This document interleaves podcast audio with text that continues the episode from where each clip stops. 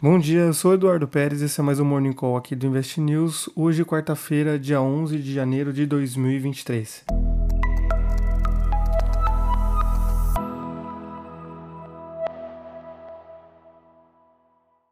Os mercados globais encerraram a terça-feira com ganhos, sem novos dados econômicos contrários dos Estados Unidos e com a percepção de que a economia chinesa continua a dar sinais de retomada com a flexibilização das medidas de Covid-0 no país. Na Ásia, os mercados fecharam pregão na quarta-feira, hoje, sem uma direção única, à medida que os dados de inflação da China, como o índice de preços ao consumidor e o índice de preços ao produtor, vão ser divulgados hoje, e os dados referentes à inflação dos Estados Unidos vão ser divulgados amanhã, quinta-feira. O índice Nikkei encerrou o dia com alta de 1,03%, o Hang Seng teve avanço de 0,49% e o KOSP registrou ganhos de 0,35%, enquanto entre as perdas o TAIEX teve queda de 0,35% e Xangai registrou perdas de 0,24%. Na Europa, as bolsas sobem no começo do dia, repercutindo a melhora dos ânimos dos investidores globais de ontem, depois das falas do Jerome Powell não indicarem uh, novas pistas quanto à política monetária do Fed. O índice DAX tinha uma alta de 1,09% no começo do dia, liderando os ganhos, seguido das altas de 1,05% do Eurostox, 0,9% do CAC, 0,63% do FTSE e 0,24% do IBEX.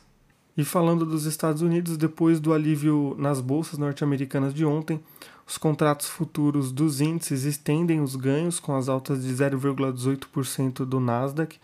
0,20% do S&P 500 e 0,15% do Dow Jones. Com a perspectiva da possibilidade de um aumento da demanda chinesa pela flexibilização das medidas contra a Covid, as commodities também sobem hoje, como o ouro com uma alta de 0,63%,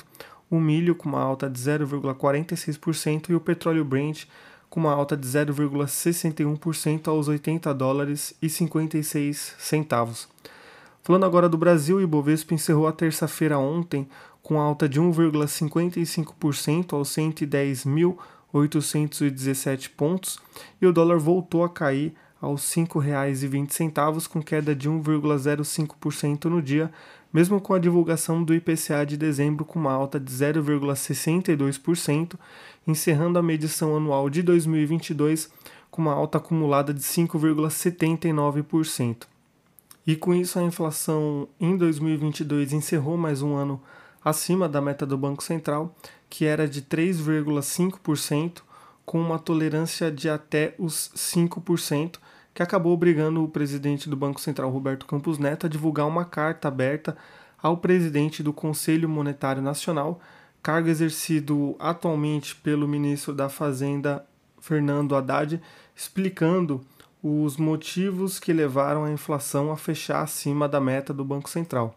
Entre os fatores de atribuição que impactaram a inflação estão o preço do barril do petróleo em 2022, a retomada da economia, efeito na inércia da inflação de 2021 e choques em preços de alimentação. O presidente do Banco Central também destacou na carta que a inflação de 2023, de acordo com as projeções atuais, deve encerrar o ano próximo de 5%, também acima da meta para o ano. Com isso, a gente encerra o nosso Morning Call de hoje mas fica sempre o convite para vocês acessarem o relatório completo aqui no investnews.com.br. Uma ótima quarta-feira para todos e a gente se fala amanhã. Tchau, tchau.